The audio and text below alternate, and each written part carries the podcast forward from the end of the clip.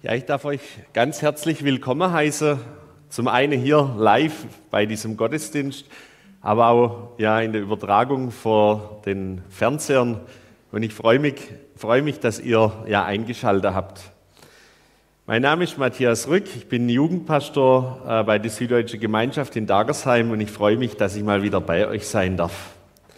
Ja, eine Sache, die mir ganz arg schwerfällt in Zeiten von Corona, das ist das, dass ich Verzicht üben muss. Ich bin nämlich ganz gern mit einem Freund von mir immer wieder, manchmal einmal die Woche, manchmal ja auch öfters, manchmal auch seltener, abends gern weggegangen. Mal im Biergarten so ein Bierchen trinken oder auch ja, in der Wirtschaft ein gut Schnitzel essen. Ähm, das ist absolut genial, da kann man so den Tag nochmal passieren lassen, kann sich austauschen. Und das fehlt mir wirklich in dieser Zeit. Ja, ich habe gedacht, wenn es im Biergarten schon nicht geht, dann mache ich es halt hier. Aber das Thema, um das es heute geht, ist eigentlich auf den ersten Blick mal ein bisschen ein anderes.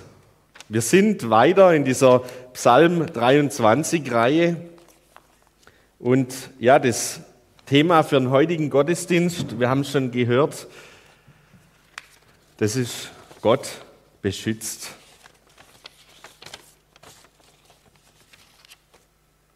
Es ist irgendwie ja schon schade, wenn man nicht in den Biergarten kann, da wird man bedient, da bekommt man alles vorgesetzt, man muss danach nicht spülen und aufräumen, man kann einfach genießen oder in der Wirtschaft.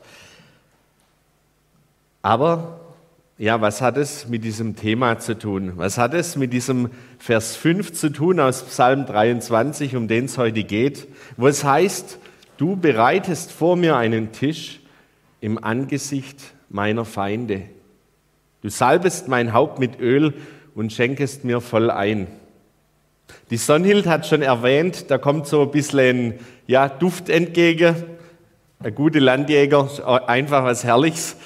Und Sonnhild, ich würde dich ja bitten, hier Platz zu nehmen. Aber du weißt, es ist eigentlich kein Ehrenplatz.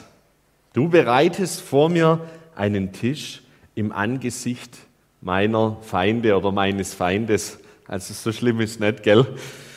Ähm, ja, wenn wir uns den Psalm 23 anschauen, und damit möchte ich eigentlich einsteigen, dann ist es ganz interessant. Wer den aufmerksam liest, der erkennt, am Anfang wird dieses Bild verwendet vom Hirten. Der Herr ist mein Hirte. Und ich weiß gar nicht, ob ich das hier schon erwähnt habe. Ähm, ich habe es in einer vorherigen Predigt vom Psalm 23 mal gesagt. Damit man den Psalm oder die Psalmen generell versteht, damit man sie richtig auslegen kann, gibt es ein paar Regeln zu beachten. Denn die Psalmen, das ist die Poesie der Bibel. Das sind die poetischen Bücher und drei Dinge sind ganz markant für die Psalmen.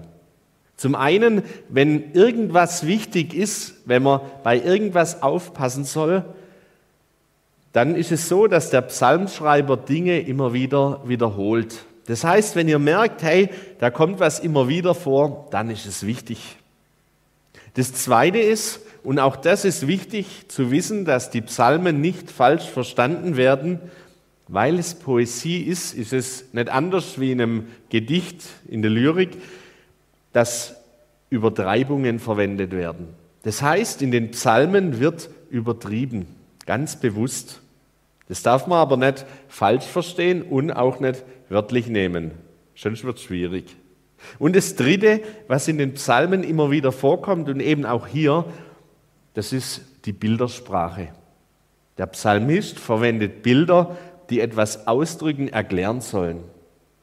Und anfangen tut der Psalm 23 eben mit dem Bild des Hirten.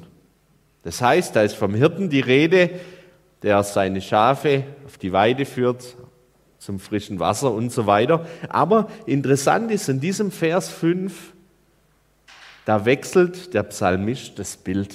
Da geht es plötzlich nicht mehr um diesen Hirten, sondern es geht um einen Gastgeber.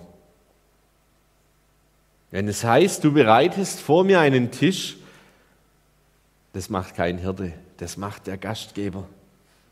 Und das ist so der erste Punkt, der mir aufgefallen ist in diesem Vers. Und der heißt, mein Gott, ein Tischbereiter. Ich habe mich gefragt, ja, wie ist es denn mit diesem Gott? Wenn es da heißt, du bereitest vor mir einen Tisch,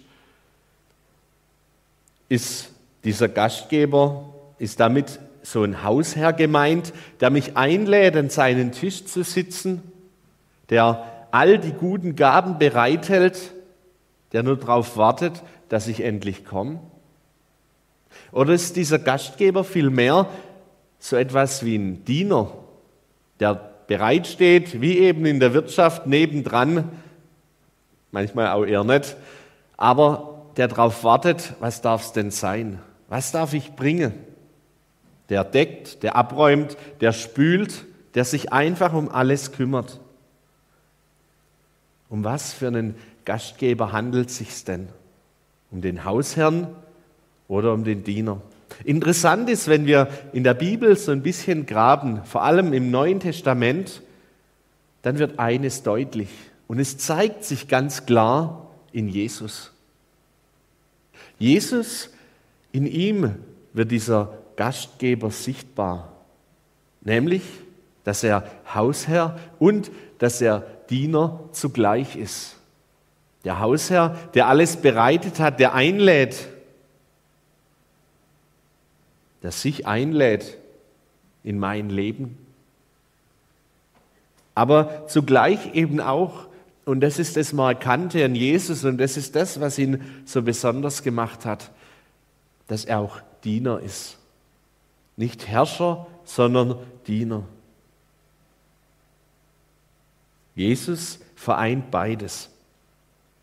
Was wichtig ist zu wissen, wenn es um diesen Hausherrn geht, ist das Rahmen, äh, der Rahmen und das Umfeld. Denn wir sind in dieser Psalm 23 Reihe und dieser Hausherr, dass er dient, dass er Gastgeber ist, das ist nur eine Sache. Eine Sache, die eben in diesem größeren Rahmen ist. Und das sind diese Predigten, die wir die letzten Wochen gehört haben. Eben, dass er unser Versorger ist, dass er Ernährer ist, geistlicher Ernährer, dass er uns weidet, dass er uns Wasser schenkt und dass er uns Ruhe schenkt. Das ist der größere Rahmen, in dem er das Ganze sehen muss. Nicht nur Hausherr und Diener, sondern eben in diesem ganzen Setting. Und ganz wichtig ist, und das finde ich so markant, wenn es dort heißt, du bereitest vor mir einen Tisch. Es ist ein Bild gesprochen. Aber was meint es denn? Ein Tisch, der gedeckt ist voller Gaben. Das, was wir in Gott, in Jesus haben, was er uns hier auf dieser Erde ermöglicht, was Jesus uns ein Stück weit auch hinterlassen hat, wodurch er lebendig wird, das ist ganz klar zum einen die Gemeinde. Und es freut mich, dass wir uns wieder treffen können, zumindest in so einem kleineren Rahmen. Und ich glaube, gerade jetzt in dieser Zeit wird ganz neu jedem Einzelnen bewusst, welcher Schatz Gemeinde eigentlich ist. Gerade dann, wenn man es nicht hat, wenn man Verzicht üben muss, wenn man nur vor dem Fernseher sitzen kann, dann wird einem erst bewusst, was fehlt. Die Gemeinschaft, der Austausch, das Leben teilen. Und ich freue mich, dass wir das jetzt wieder so zumindest ein Stück weit machen dürfen. Das Zweite, was wir haben, das ist die Bibel. Gottes Wort. Seine Botschaft an uns, die heute mehr denn je Gültigkeit hat. Und auch das ist so ein wichtiger Punkt und es wird mir jetzt gerade in dieser Zeit wieder ganz besonders wichtig. Wir haben bei uns in Dagersheim am letzten Dienstag so einen Jugendkreis gehabt in Form von einem Autokino. Das heißt, da kamen, ja, ich glaube um die 30 Auto waren es, saßen immer zwei Leute drin und da gab es mitten auf der Wiese eben so eine Bühne, ein großer Anhänger und da konnte man Jugendkreis machen. Und zum Schluss hat einer noch so ein Zeugnis erzählt und es hat mich irgendwie bewegt. Das war einer, der so ein richtiger Schaffer ist. Wenn man irgendwas braucht, auch in der Gemeinde, der ist normal zur Stelle, der hilft mit. Und er hat Zeugnis gegeben und ich glaube, das macht er nicht oft. Also ich glaube, noch gar nie hat er es gemacht. Aber er hat davon erzählt, wie wichtig ihm ein eine bestimmte Geschichte aus der Bibel geworden ist. Jetzt in der letzten Zeit, was er da für sich mitgenommen hat. Und es hat mich ganz arg gefreut, weil ich gemerkt habe, hey, das ist die Gelegenheit, um ins Wort Gottes reinzuschauen. Und wenn ich Gottes Reden in meinem Leben hören will, dann ist es so wichtig, dass ich in die Bibel reinschaue. Und dann eben noch das Dritte, das Gebet. Das ist das, was Gott uns dagelassen hat. Das ist das, wo wir mit ihm in Verbindung treten können. Wo wir regen Gebrauch gerade jetzt in dieser Zeit machen können, wenn es vielleicht bei uns mangelt in unserem Leben. So, und dann der zweite Punkt. Der Feind, ein Angstverbreiter. Es ist ja schön, dass ich hier an diesem reich gedeckten Tisch sitzen darf. Es ist schön, dass es eine Verheißung ist im Wort Gottes. Aber ich habe mich gefragt, warum muss dieser zweite Teil in diesem Satz noch dabei sein? Den hätten wir doch auch weglassen können. Du bereitest vor mir einen Tisch, aber eben im Angesicht meiner Feinde. Zum Glück ist da gerade leer gegenüber von mir. Aber warum denn das? Warum muss das sein? Ich habe mich gefragt, wie ist es denn überhaupt? Ich bin eingeladen, an diesem Tisch zu sitzen. Aber hat Gott denn auch den Feind mit eingeladen, mit an diesem Tisch zu sitzen? Ich muss ehrlich sagen, ich finde in der Bibel keine Antwort drauf. Aber was ich mit Sicherheit sagen kann, egal ob er eingeladen ist oder nicht, Gott mutet es uns zu, dass der Feind mit am Tisch sitzt, dass der Feind mir gegenüber sitzt. Eine Bibelstelle, die das bekräftigt, und wer eine Bibel dabei hat oder wer zu Hause ist und eine Bibel zur Hand hat, der darf sie gern mal aufschlagen, Römer 8, Vers 18. Da heißt es, denn ich bin überzeugt, dass dieser Zeitleiden nicht ins Gewicht fallen wird gegenüber der Herrlichkeit, die an uns offenbar werden soll. Römer 8, Vers 18, er bringt es auf den Punkt. Gott mutet es uns zu. Er versorgt mit einem reich gedeckten Tisch, aber der Feind sitzt mit dabei.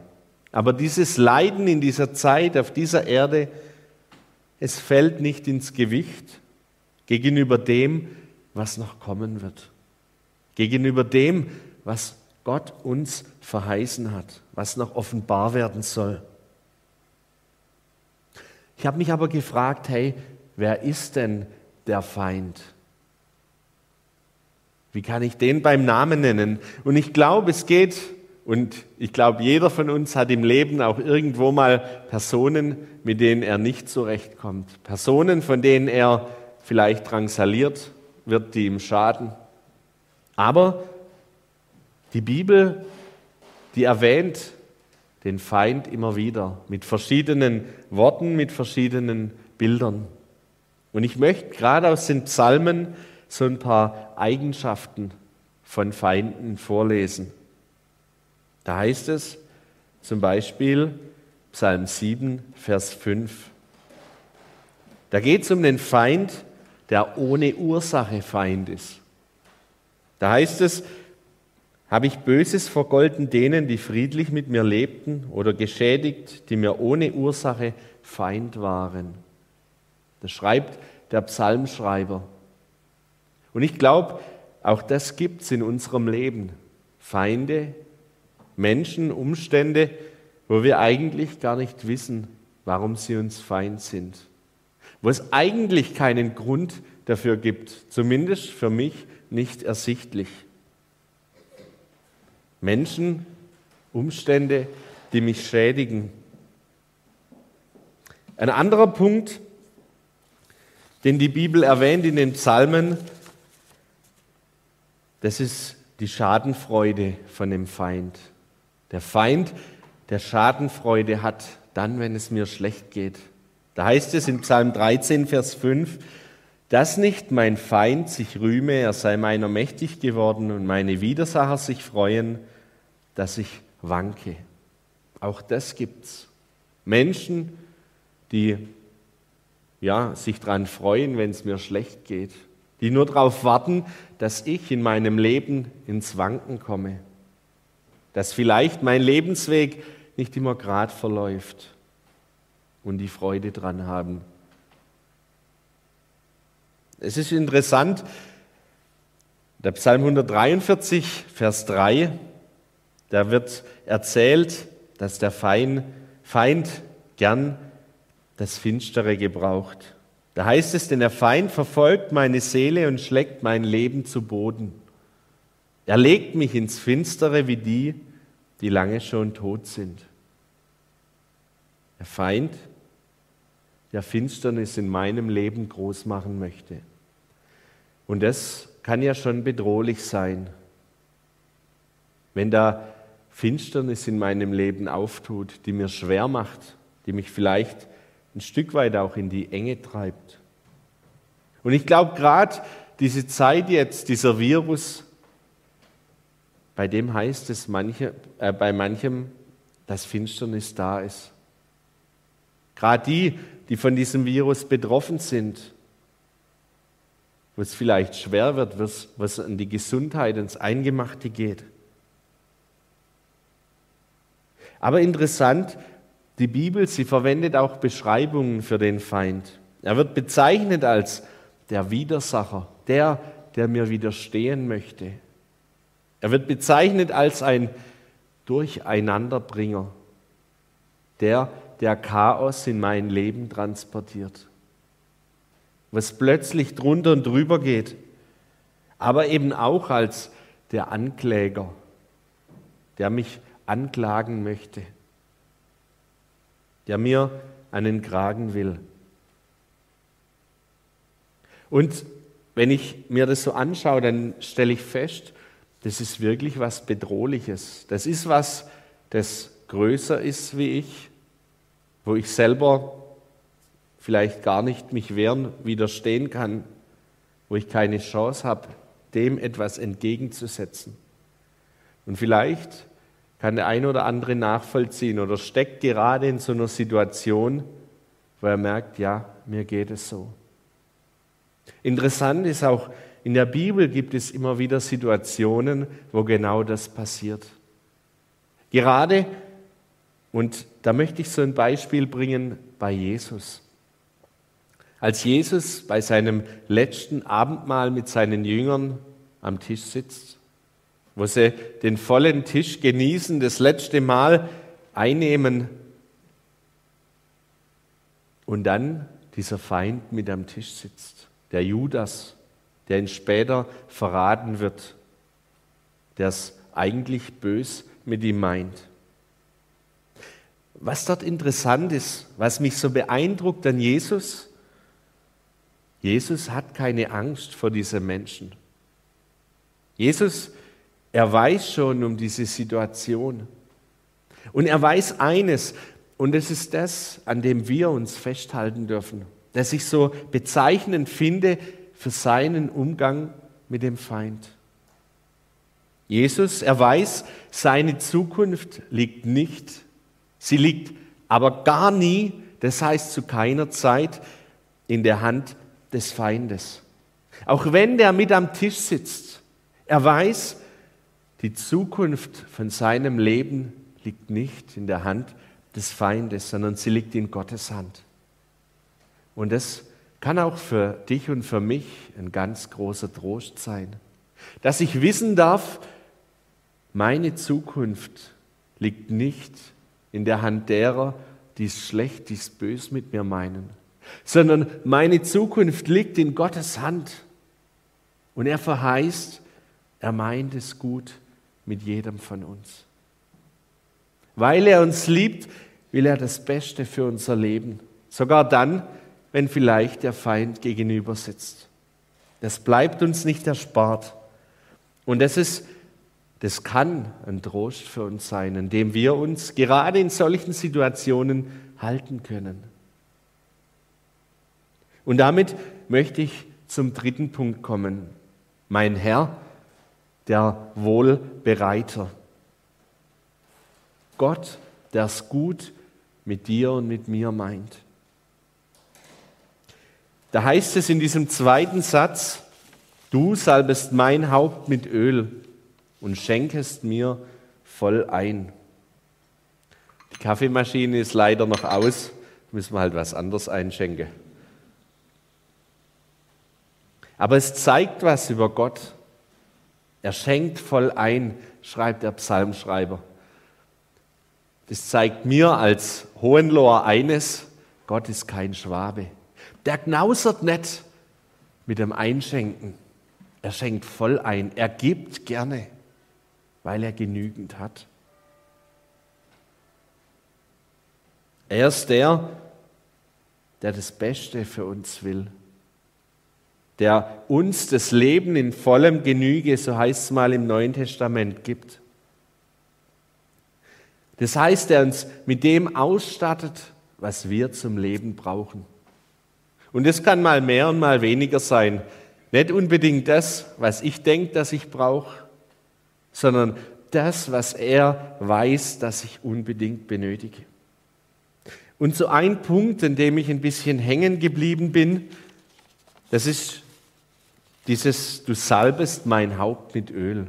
Ich glaube, das ist für uns in der heutigen Zeit so ein bisschen fremd geworden. Was bedeutet es denn, dass Gott mein Haupt mit Öl salbet? Es ist interessant, diese Salbung, die hat verschiedene Bedeutungen. Im alttestamentlichen Verständnis meint es unter anderem, und das ist so ein Punkt, A, die Asche wegzumachen. Das heißt, da ist noch was dran und das muss weg. Die Salbung dient dazu, die Asche wegzumachen. Das alte, vergangene, es ist weg.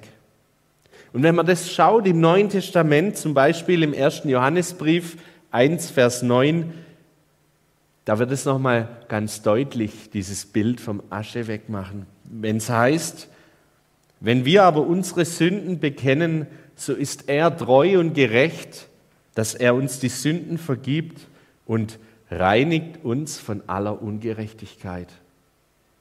Salben bedeutet zu reinigen. Unsere Schuld ist weg von uns. Jesus hat sie genommen.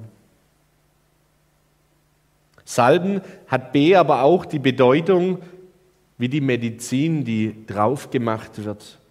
Die Medizin, die Heilung bringt. So eine Wundsalbe, die die Wunde lindert, die Schmerzen lindert, die Heilung schenkt. Salbung, du salbest mein Haupt mit Öl, bedeutet also auch Heilung. Heilung für unser Inneres. Und es ist mir ganz wichtig, denn auch das ist so ein Punkt, der jetzt in dieser Zeit bei ganz vielen Menschen irgendwie doch zum Tragen kommt. Menschen, die vielleicht einsam sind, die keine Freunde momentan treffen können, wo es schwierig ist. Menschen, die gefährdet sind von ihrer Gesundheit und deswegen auf Abstand leben. Das ist ein ganz wichtiger Punkt. Aber wir dürfen wissen, Gott schenkt eben dort auch innere Heilung wo ich vielleicht einen Mangel habe.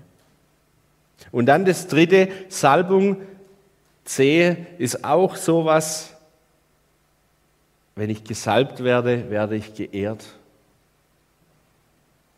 Das beste Beispiel, Jesus und die Sünderin, die in dieses Haus kommt, die keine Kosten und keine Mühen scheut, ihr Ölfläschchen aufmacht und Jesus ölt. Sie ehrt ihn ganz zum Leidwesen aller Beteiligten, die um ihn herum sitzen.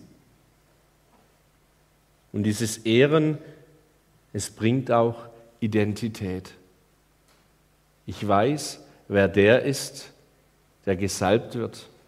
Und wenn es dort heißt, ich werde gesalbt, du salbest mein Haupt mit Öl, dann darf ich wissen, Gott gibt mir Identität. Ich darf Kind Gottes sein. Und das ist was richtig Wertvolles. Wenn ich weiß, zu wem ich gehöre, wenn ich weiß, wer ich in Jesus bin. Da heißt es, wir sind Könige und Priester, wir sind die, die Gott dienen dürfen. Und dafür möchte Gott jeden Einzelnen von uns gebrauchen. Und damit möchte ich zum Schluss der Predigt kommen. Gott beschützt heißt das Thema, auch wenn der Feind gegenüber sitzt. Und ich möchte es kurz in einer Geschichte zusammenfassen. Das heißt, wenn du abgeschalten hast, dann schalt jetzt noch mal zu. Eine kurze Geschichte, die es auf den Punkt bringt, was bedeutet der Schutz Gottes zusammengefasst. Ein kleines Mädchen geht an die Tür, weil es klingelt. Der Feind steht vor der Tür. Das Mädchen macht die Tür auf und es dreht sich um und ruft in die Wohnung, Jesus, Besuch für dich. Amen. Vater im Himmel, ich danke dir, dass wir hier Gottesdienst feiern dürfen. Und ich danke dir, dass dein Wort gilt für unser Leben. Hab Dank, dass du uns an einen reich gedeckten Tisch sitzt, dass du für uns alles vorbereitet hast. Und ja, du siehst, dass aber eben auch der Feind mit zu Tische sitzt, dass uns das zugemutet wird von dir. Und du siehst, wo jeder Einzelne ja vielleicht damit zu kämpfen hat, wo Bedrängnis da ist, wo ja unschöne Dinge da sind. Und Herr, ich bitte dich, dass du mit jedem Einzelnen von uns ans Ziel kommst. Ich danke dir, dass du uns das verheißen hast, dass du unser Schutz bist. Aber Herr, ich bitte dich, dass das lebendig wird in jedem einzelnen Leben von uns, gerade dort, wo es ganz besonders nötig ist. Herr, hab Dank, dass wir mit dir rechnen dürfen und dass du spätestens rechtzeitig handelst. Amen.